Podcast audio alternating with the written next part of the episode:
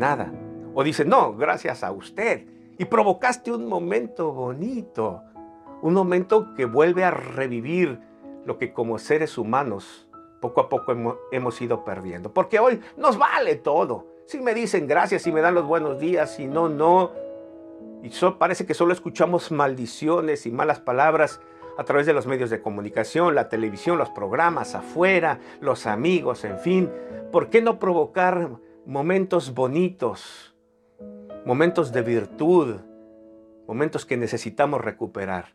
Agradecer a los demás, agradecer aquellos pequeños detalles que hacen con nosotros, a tu esposa, la salsa rica que le quedó, a tus padres que durante todo el año te han ayudado, te han apoyado, están contigo, a tu esposo, a tu esposa, a los demás. Un mes de acción de gracias, un mes de caridad, un mes para que el amor de Dios que esté en nosotros brote hacia los demás, un mes para comprometernos con Dios, un mes de noviembre para agradecer a Dios sus favores. Miren lo interesante que dice la Biblia. La Reina Valera antigua usa la palabra caridad en vez de amor en el famoso himno al amor que conocemos en la primera epístola a los Corintios capítulo 13. Usa la palabra caridad. Observen cómo dice el capítulo 13.